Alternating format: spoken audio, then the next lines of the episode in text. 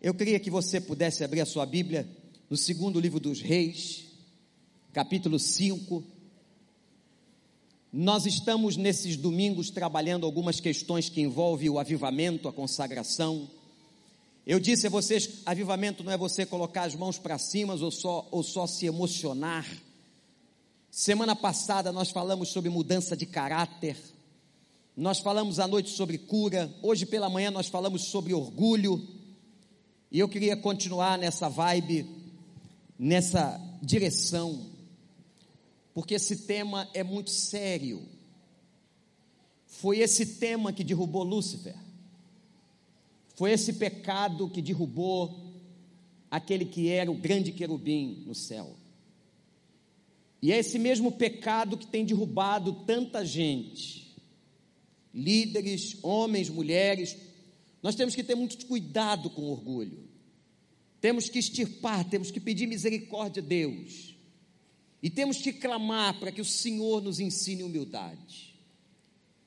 Nós vamos falar sobre a história de um dos caras mais orgulhosos da Bíblia. Segunda Reis, capítulo 5, a história de Namã.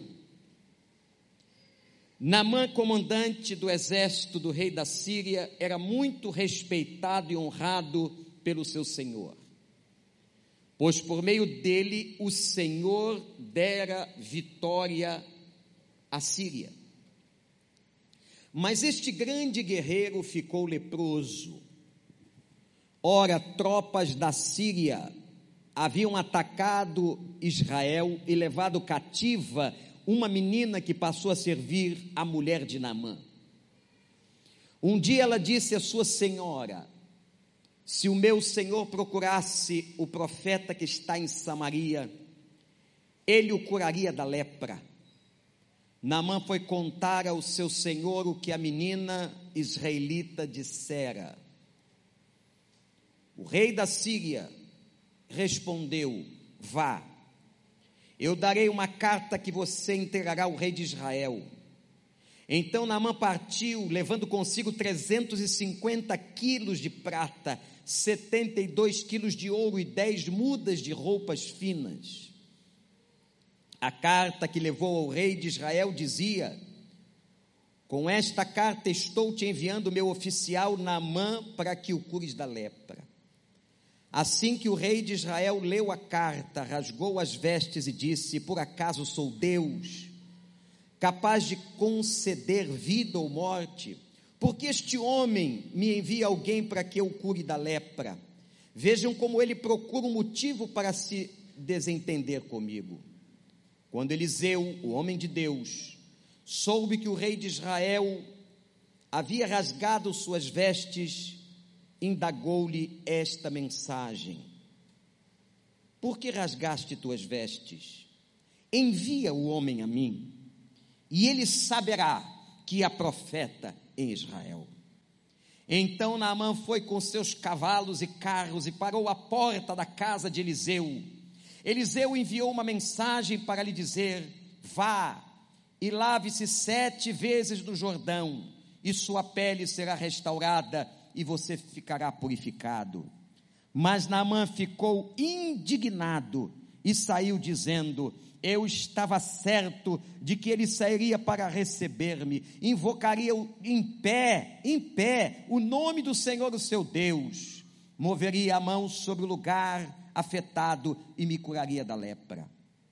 Não são os rios Abana e Farfar, em Damasco, melhores do que todas as águas de Israel? Será que não poderia lavar-me neles e ser purificado? E foi embora dali furioso. Mas os seus servos lhe disseram: Meu pai, se o profeta tivesse pedido alguma coisa difícil, o Senhor não faria. Quanto mais quando ele apenas diz que se lave e será purificado. Assim ele desceu ao Jordão, mergulhou sete vezes conforme a ordem do homem de Deus e foi purificado, sua pele tornou-se como a de uma criança. Então Namã e toda a sua comitiva voltaram à casa do homem de Deus. Ao chegar diante do profeta, Namã lhe disse: Agora sei que não há Deus em nenhum outro lugar senão em Israel. Por favor, aceite um presente do teu servo. O profeta respondeu: Juro pelo nome do Senhor a quem sirvo que nada aceitarei. Embora Naamã insistisse, ele recusou. E disse Naamã: Já que não aceitas o presente, ao menos permite que eu leve duas mulas carregadas da terra, pois teu servo nunca mais fará holocaustos e sacrifícios a nenhum outro Deus senão o Senhor. Mas que o Senhor me perdoe por uma única coisa quando o meu senhor, rei da Síria, vai adorar no templo de Rimon, eu também tenho que me ajoelhar ali, pois ele se apoia em meu braço. Que o Senhor perdoe o teu servo por isso. Disse Eliseu: Vá em paz. Precisa pregar? Posso atrapalhar o texto? Que coisa linda! Que maravilha esse texto! falando deste homem que é certamente um dos homens mais orgulhosos da Bíblia. Agora presta atenção. Tem gente que tem até motivo para se orgulhar, ou para se tornar altivo, orgulhoso, arrogante. E pior é aquela pessoa que se torna arrogante sem ter motivo. Esse homem era nada mais, nada menos do que o general principal do exército sírio.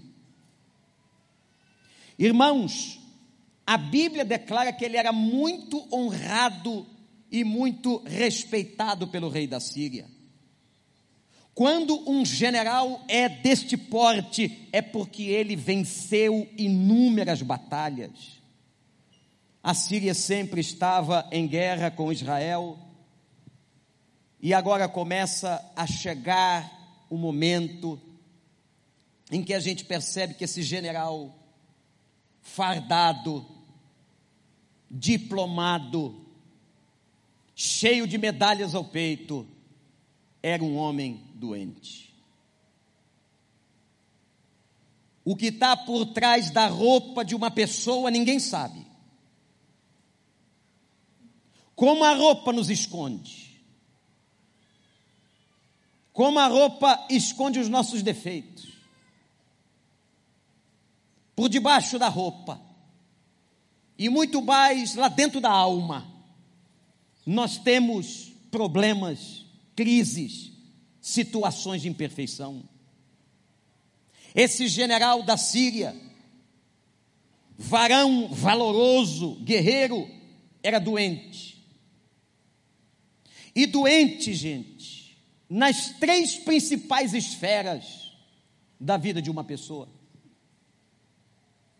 Ele era doente fisicamente porque era leproso. A lepra era uma doença naquela época terrível. Hoje, graças a Deus, tem cura. Mas naquela época, as pessoas eram carcomidas e quando se olhava um leproso, se tinha certeza que naquela casa havia uma maldição. O corpo de Naamã estava tomado de lepra.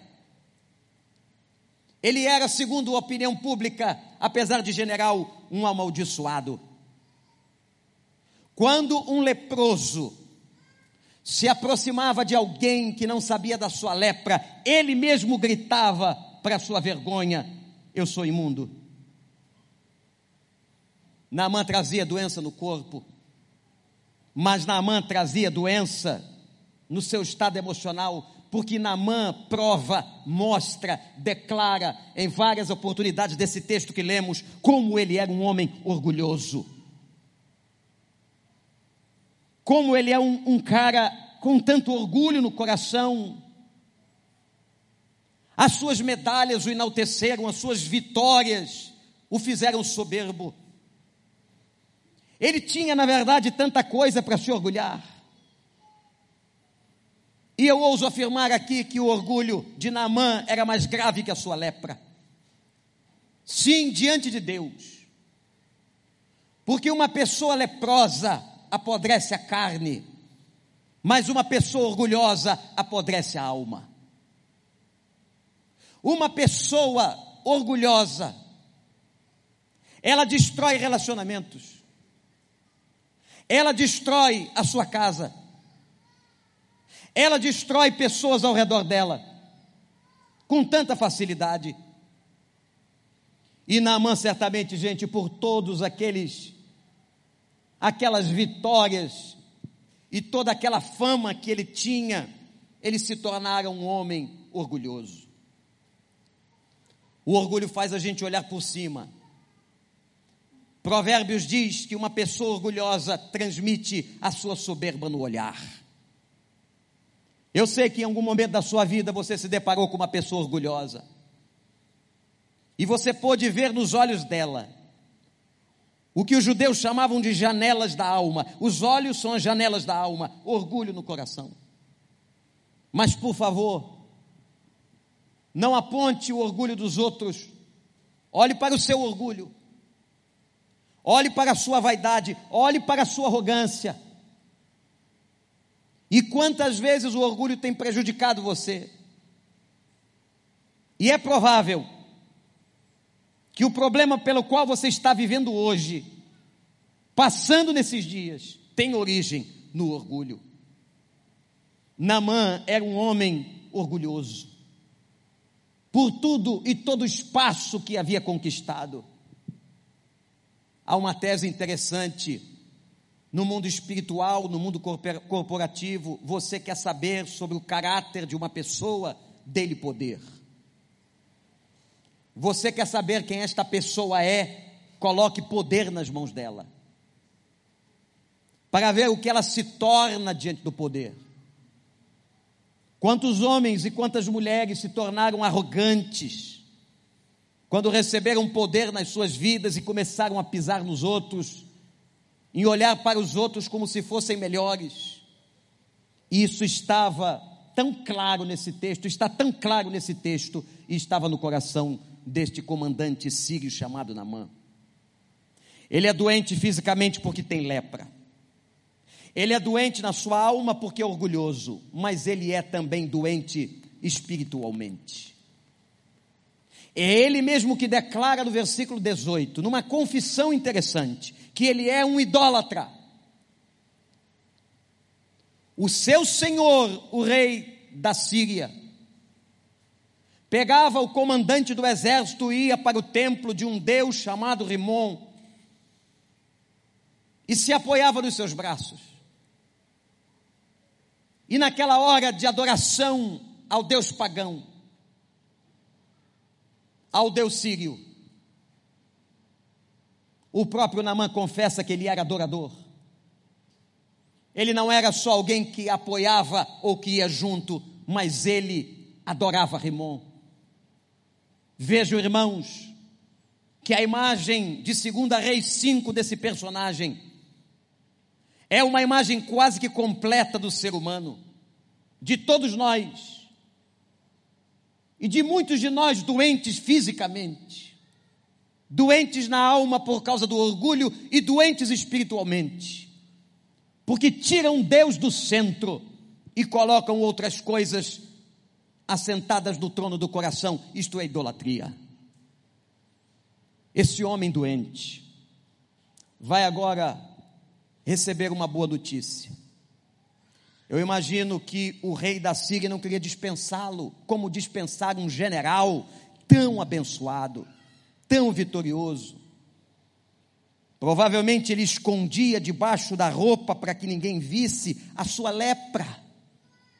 Mas ela estava ali, e quando ele chegava em casa e tirava os mantos, ele via a sua doença. Ele via a sua doença, olhe para mim. Você que está em casa ou aqui, guarde uma coisa no seu coração. Para que uma doença, seja ela qual for, venha a ser curada, ela tem que ser identificada. Nenhuma doença, seja na alma, no corpo ou no espírito, pode ser tratada por Deus e curada, se nós não a expusermos, se nós não identificarmos a doença. Naquela guerra entre a Síria e Israel, guerra na qual a Síria venceu, foram levados alguns prisioneiros e dentre os prisioneiros uma adolescente.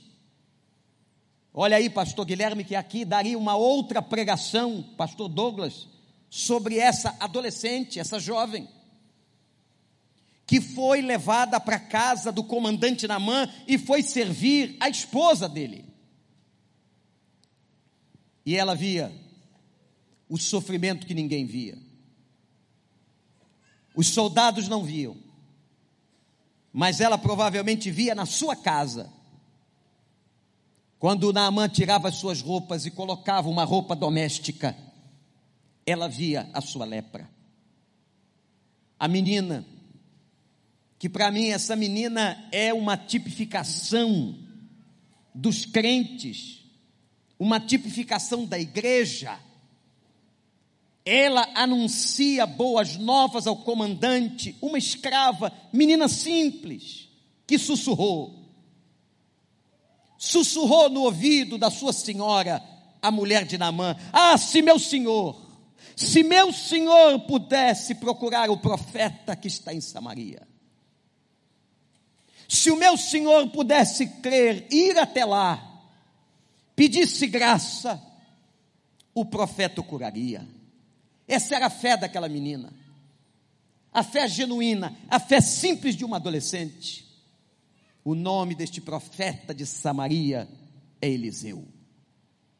Mas Naamã, ele deu atenção àquela garota, porque sua esposa lhe disse: a menina que está trabalhando aqui em casa afirmou que se você procurasse o profeta de Samaria, de nome Eliseu, você poderia ser curado. Ora, meus irmãos e irmãs, para quem já tinha procurado saúde, restauração e cura em tantos lugares, em tantos lugares, ele agora vai dar ouvido e dizer: talvez seja a minha última esperança, eu vou até lá. Mas o que ele tinha que fazer? Ele vai ao encontro do seu rei ele era um empregado, ele era um oficial do reino, ele não podia tomar uma decisão sozinho. Ele então chega diante do rei da Síria e conta aquilo que a menina lhe tinha revelado. O rei da Síria também vê com esperança, gente, a cura do seu oficial, a cura daquele homem tão importante. O rei da Síria não pensa duas vezes. Mas eu estou em guerra com Israel, mas ele tem uma estratégia inteligente de conciliação. Ele pega Naamã e diz: Vá ao rei de Israel. E quando Naamã chegou ao rei de Israel, como era de costume naquela época, ele levou presentes. E eram presentes sírios potentosos, irmãos. 350 quilos de prata, 72 quilos de ouro e 10 peças finíssimas de roupas, que nem as melhores grifes do mundo podiam fazer. 10 quilos daquelas peças finas. Quando o rei de Israel recebe Naamã leproso, quando o rei de Israel recebe Namã com uma carta do rei da Síria, com todos aqueles presentes, sabe o que ele faz? Olha para a Bíblia, ele rasga a sua roupa. Ele entra em desespero. Vocês sabem por que, que ele entra em desespero? Porque ele pensa: isto é uma emboscada. Mais uma vez, o rei da Síria está querendo nos atacar, nos destruir. Nós vamos de novo sofrer como sofremos. Os nossos filhos estão no cativeiro. E ele está armando um novo ataque. Ele rasga as suas vestes e ele começa a se desesperar. Aquela notícia permeia Israel e chega até os ouvidos de Eliseu. Quando o profeta de Samaria toma a notícia, recebe a notícia, que o rei de Israel recebera uma comitiva da Síria, com um leproso, com uma carta, pedindo cura. Eliseu também soube que o rei de Israel rasgara a sua roupa. E ele disse: Por que fizeste isso?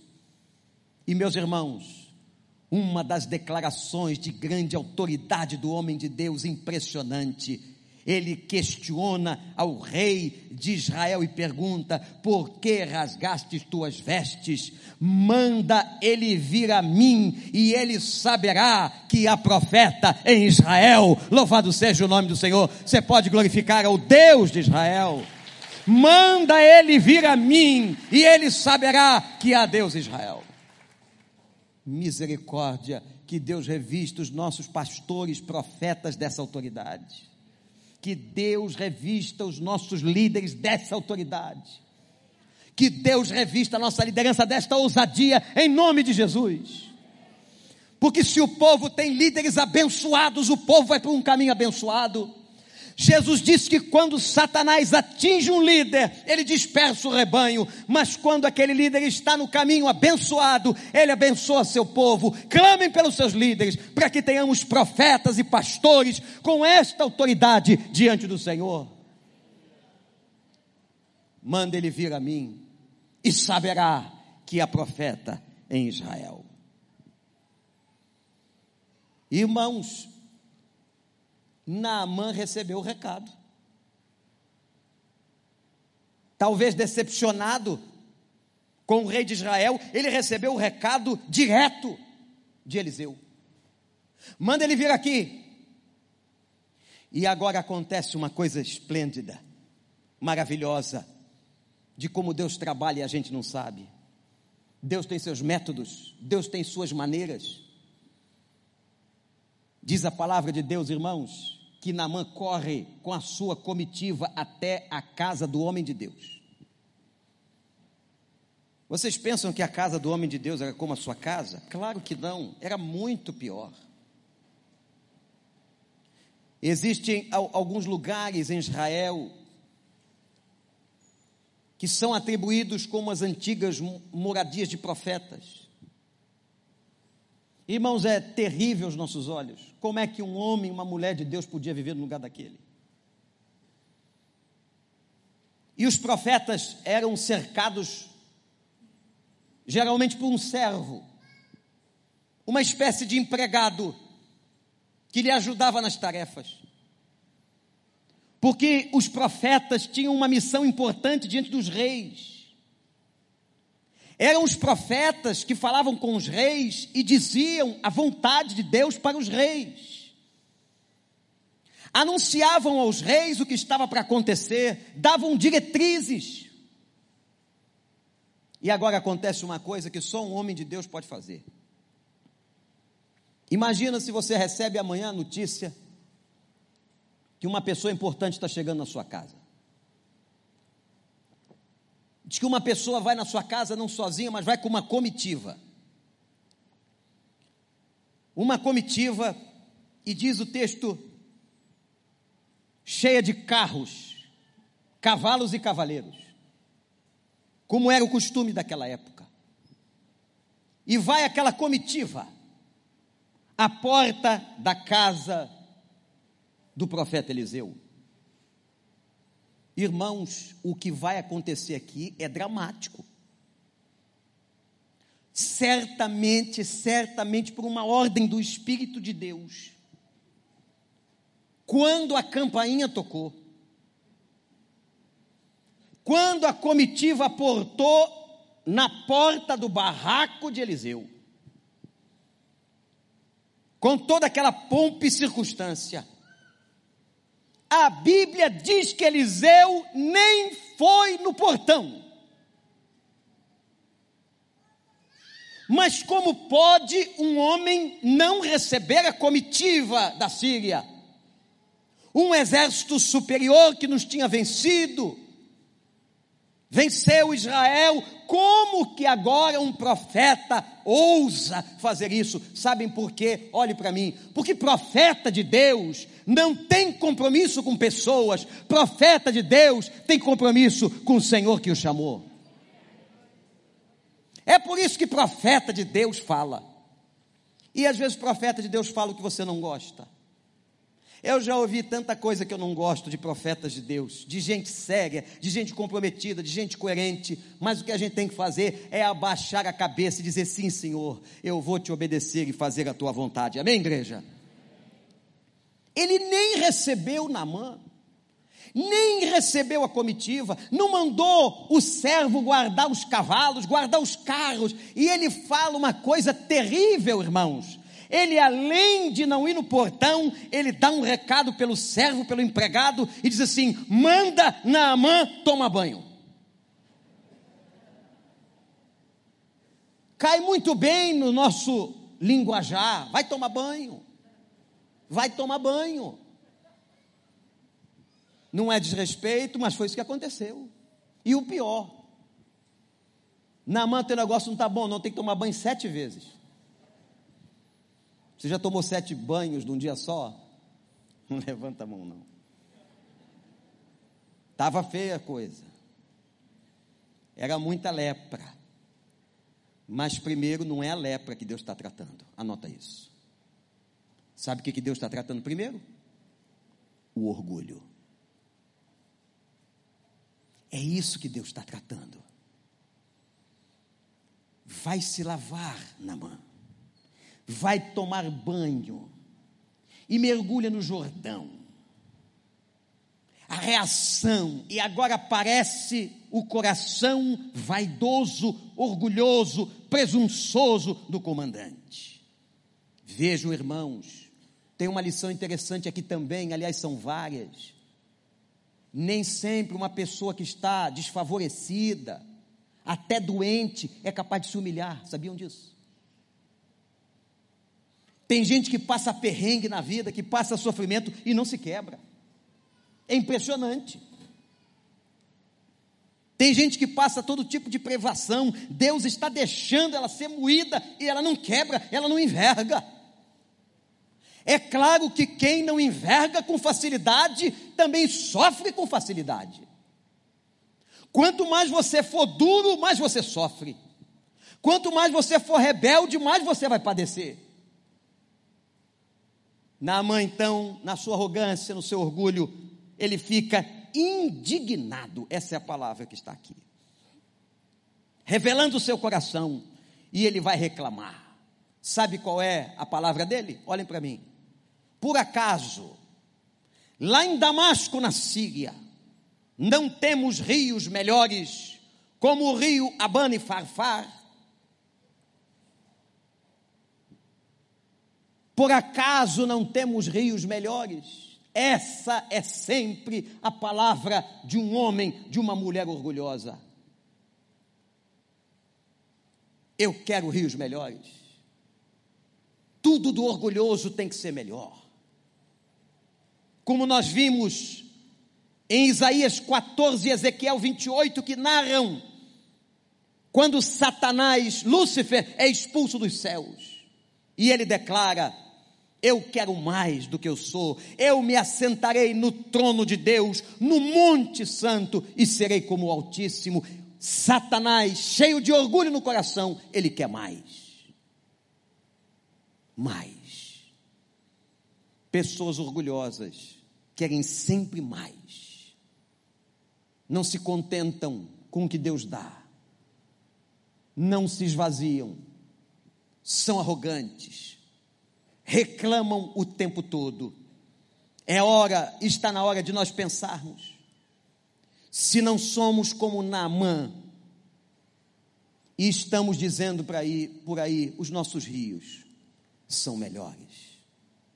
A minha casa é melhor, o meu carro é melhor, o meu dinheiro é melhor, os meus planos são melhores, a minha vida é melhor. Que triste. Por acaso nós não temos rios melhores? O problema, gente, é que nem sempre Deus nos manda para os rios melhores. Deus, às vezes, para ensinar alguma coisa a nós, nos manda para rios sujos, caminhos difíceis. Às vezes Deus deixa você padecer situações. Mas porque Ele é um Deus mau, porque Ele é um Deus perverso, de maneira alguma. É porque Ele está ensinando a quebrar o orgulho.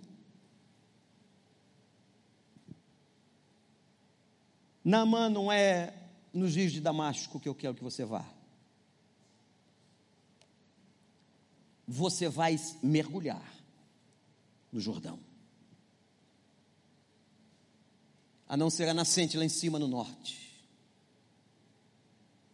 que nasce na cidade de Cesareia de Filipe, aliás, fronteiriça ao estado da Síria. O rio que nasce vem sendo contaminado pelo barro. Há lugares que ele é absolutamente viçoso, com baixa visibilidade. É nesse rio, Namã, que eu vou tratar seu orgulho. E você pergunta, por quê? Olhe para mim, por quê? Tomar sete banhos.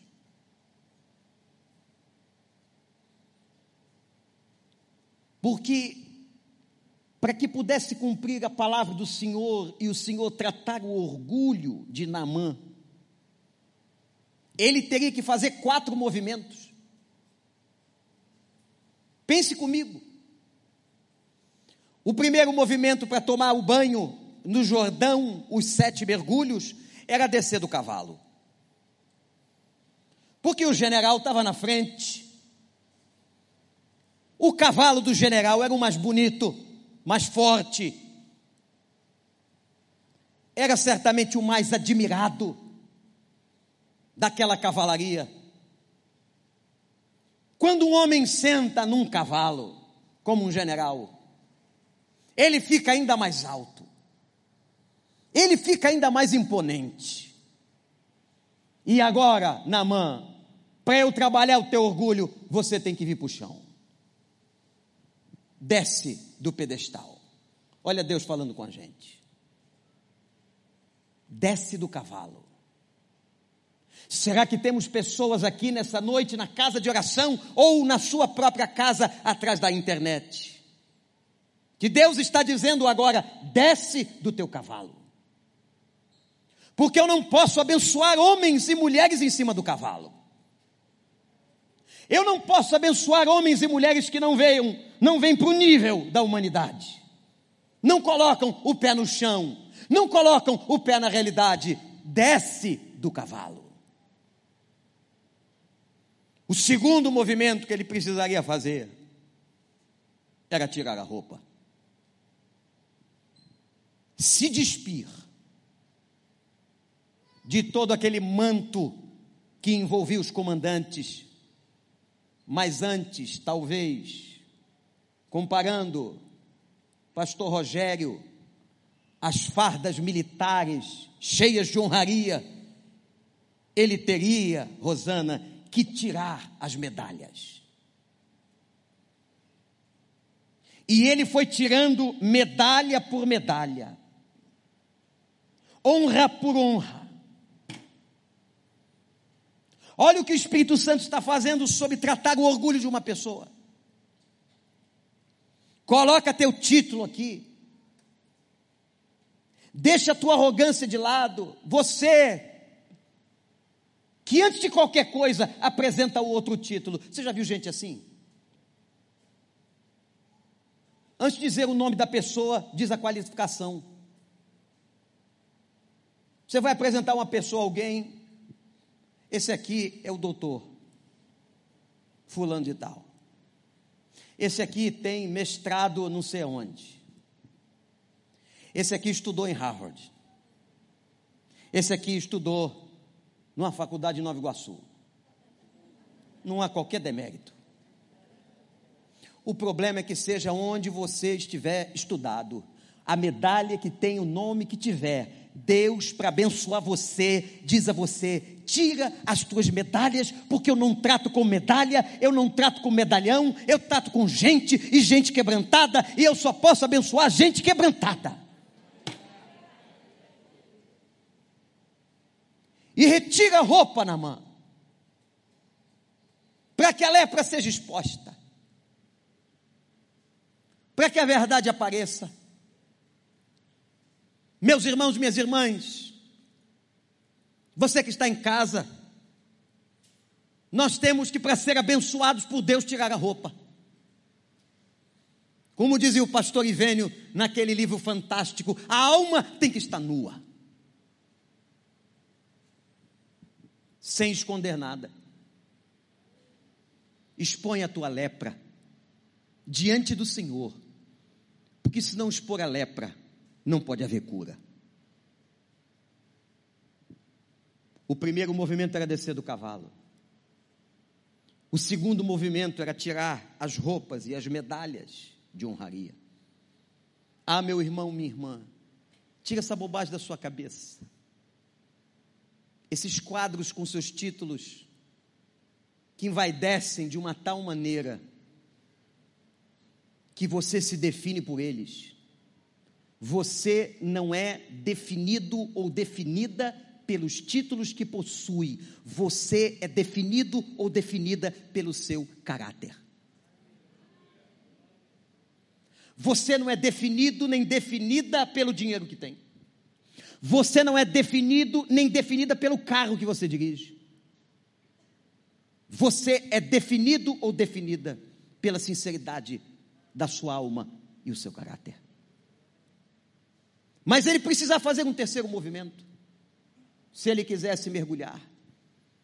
Desce do cavalo, tira as roupas e curve-se. Qualquer pessoa, para mergulhar, tinha que curvar. Era isso que Naamã precisava envergar, curvar quebrar aquela crista orgulhosa, vaidosa, de ter o título dado pelo rei da Síria do maior comandante que eles tinham. Ele era tão bom que até leproso permanecia no comando, mas agora tem que curvar. Meus irmãos, há problemas e dores e dificuldades na nossa vida que Deus nos curva e que nós sejamos sensíveis ao Espírito Santo, para que nós possamos nos curvar e não viver de maneira resistente, porque Deus resiste ao soberbo, Deus resiste àquele que não se curva. Quando um homem e uma mulher se colocam de joelhos, como nós fizemos aqui, isto é, um encurvamento diante de Deus. Diferente dos hipócritas e fariseus que oravam em pé nas praças, batiam no peito. Não, um homem e uma mulher de Deus em sinceridade, ele se curva com a cara no pó. Deus não precisa disso. Deus não precisa que você coloque a cara no pó. Quem precisa colocar a cara no pó é você. Deus não precisa de ver você deitado no chão, virado com a cara no chão. Quem precisa disso sou eu e você. Para nos quebrarmos, para nos humilharmos, porque somos arrogantes, orgulhosos, vaidosos, prepotentes. Tem gente até que dá ordem em Deus. Tem gente dizendo para Jesus: vem e segue-me. O que eu fizer, o Senhor abençoa. Não é nada disso, meu amigo. Você não entendeu o cristianismo? É ao contrário. A agenda está com Ele. É você dizer a Ele: onde eu vou, o que o Senhor quer que eu faça, eu farei. O Senhor é Senhor e eu sou servo inútil. Louvado seja o nome de Deus. Eu sou servo inútil. Curve-se. Namã desce do cavalo, Namã tira a roupa, Namã curve-se e agora mergulha mergulhar todo o corpo naquele rio sujo. E não é uma vez só, não, Namã. Você é tão orgulhoso, tem que ser sete. É a medida do tamanho do orgulho da gente. É a medida da nossa vaidade. Então, se for cinco, é cinco, se é sete, é Deus que sabe. E eu imagino aquele homem sendo quebrado, olha para mim, no processo. Deus quebra no processo. Às vezes não adianta uma vez só. Tem que fazer duas. Tem que fazer três, tem que fazer quatro, tem que fazer cinco, tem que fazer seis. Ele podia pensar na sexta tá bom, na quinta tá bom. Deus disse: não, é sete, é número perfeito, é da perfeição. Sou eu que determino na mão. Agora você vai com o seu comando para longe, quem está no comando sou eu. Quem está no comando sou eu, diz o Senhor. Quem está no comando sou eu, diz o Senhor. Quem está no comando sou eu, diz o Senhor. Mergulha sete vezes na mão. Quebra a tua crista. Tratamento em processo. E diz a palavra que nós lemos aqui que quando ele sai do sétimo mergulho, a pele dele é como a pele de uma criança. Louvado seja o nome daquele que cura a lepra, mas primeiro tratou o orgulho. Porque era mais importante tratar o orgulho do que a lepra. Porque uma pessoa que morre leprosa pode entrar no céu, mas uma pessoa que morre no orgulho não passa da porta. Porque o orgulhoso tem a resistência de Deus e não conhece graça. Só quem conhece graça é gente humilde. Só quem conhece graça é quem já mergulhou sete vezes no tratamento do Espírito Santo. E agora, quando ele sai curado, irmãos, ele vai chamar o profeta Eliseu e vai fazer uma declaração fantástica de conversão. Eu estou falando que o comandante do rei da Síria, dos exércitos sírios, tão poderoso, ele se converte, ele faz uma confissão, porque pecado só se trata com confissão.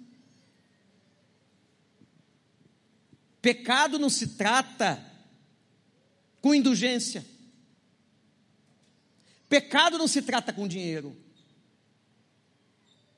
Porque agora, tem uma parte do texto que nós lemos que Naamã, com seu vício, o vício de poder comprar e controlar tudo, ele chega para Eliseu e diz assim: Eu vou te dar dinheiro. Eu vou te recompensar. Você conhece gente assim? que gosta de comprar as pessoas com dinheiro. Só que tem um problema. Gente que tem caráter não se vende por dinheiro. Não importa a quantidade do dinheiro.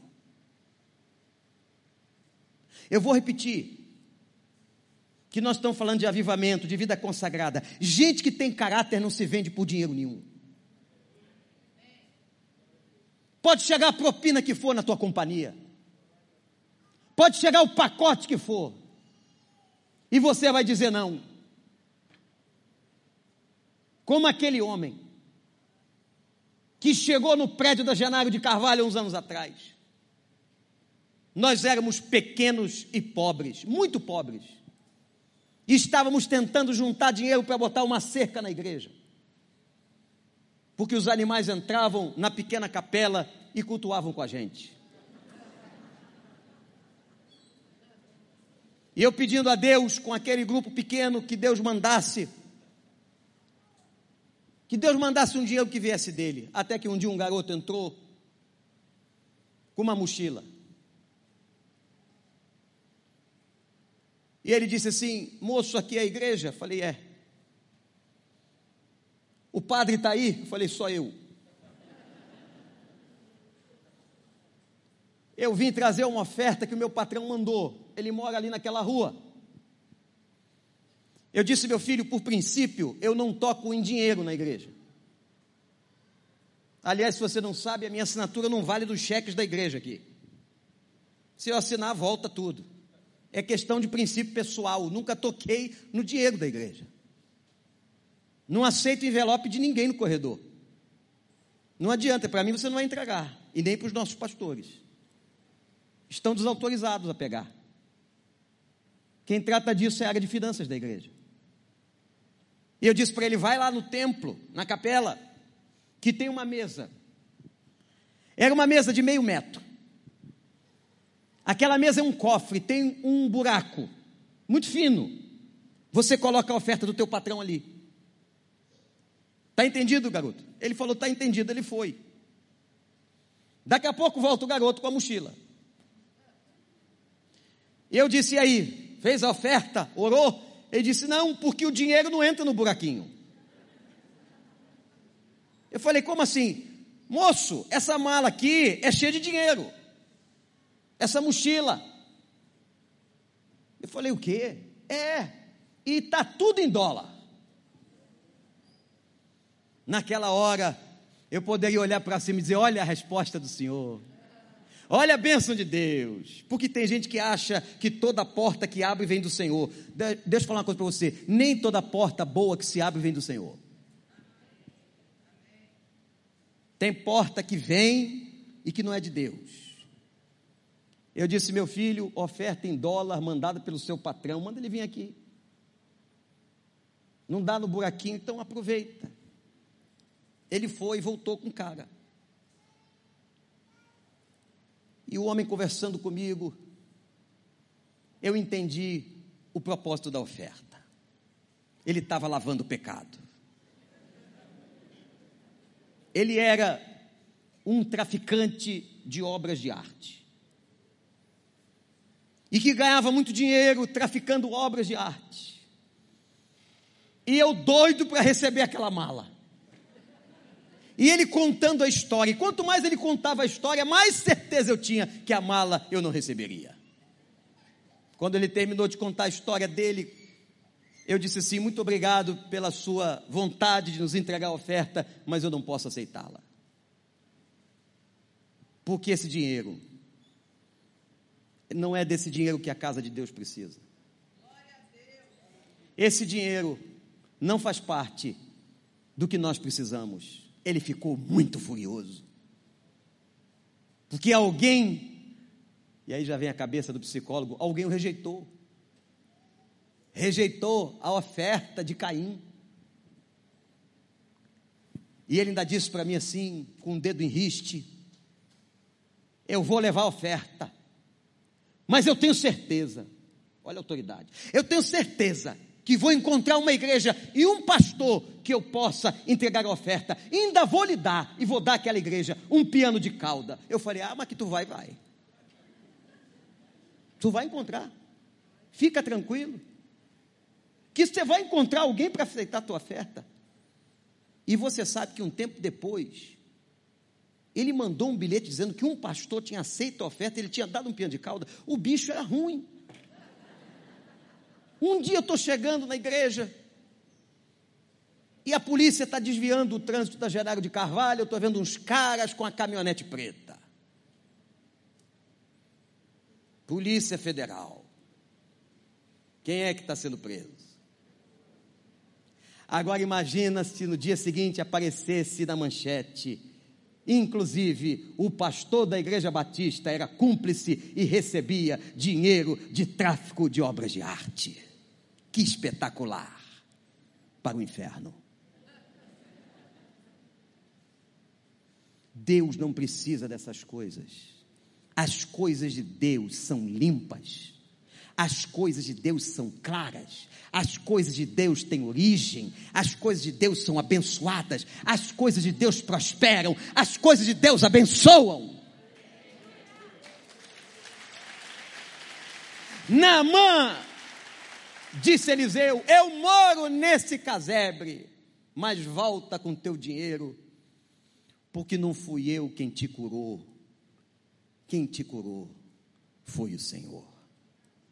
E eu só obedeci a ordem do chefe. Eu não quero na mão teu dinheiro. Namã se recolhe e faz a sua última declaração. A partir de agora, Eu não servirei outro Deus, a não ser o Deus de Israel, o Deus de Eliseu. Louvado seja o nome do Senhor. Fique em pé. Fique em pé. Porque agora nós vamos mergulhar no rio. Mas eu quero dizer para você que o nosso rio, o nosso rio, não é o Jordão. Por mais simbólico e interessante que ele seja, o nosso rio que cura, o nosso rio que tira orgulho, o nosso rio que converte, chama-se a cruz de Cristo. Se você quer que Deus quebre o orgulho, que Deus cure sua vida de todas as mazelas que você carrega, crave pela graça a cruz na sua vida. E eu não tenho outra coisa a me gloriar a não ser na cruz de Cristo. E por ela eu vivo e declaro que não vivo eu, diz Paulo, mas Cristo vive em mim. E a vida que agora vivo, eu a vivo na fé no Filho de Deus que morreu na cruz. Você quer ser limpo, purificado? Receba a cruz. O nosso rio e o Deus que curou Namã cura você. O Deus que tirou o orgulho de Namã, tira o seu. O Deus que tratou a espiritualidade deformada de Namã, cura a tua espiritualidade. Louvado seja o nome do Senhor. Eu queria que você em pé agora reclinar a sua fronte diante de Deus.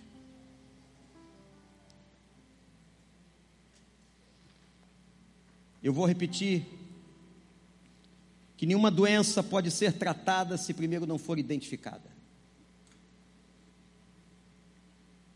E talvez hoje aqui à noite, você que está em casa ou aqui tenha identificado exatamente onde é que está o teu problema. Dizendo assim, pastor, meu Senhor, o Senhor que sonda meu coração, o meu problema é orgulho, coração duro. Ou você vai dizer: o meu problema, Senhor, é um espírito ainda idólatra, que não tem Jesus Cristo como Senhor. Eu preciso me curvar. Eu preciso me curvar. Sabe, meu irmão, minha irmã, toda vez que ouvimos uma mensagem da palavra, nós temos que nos posicionar.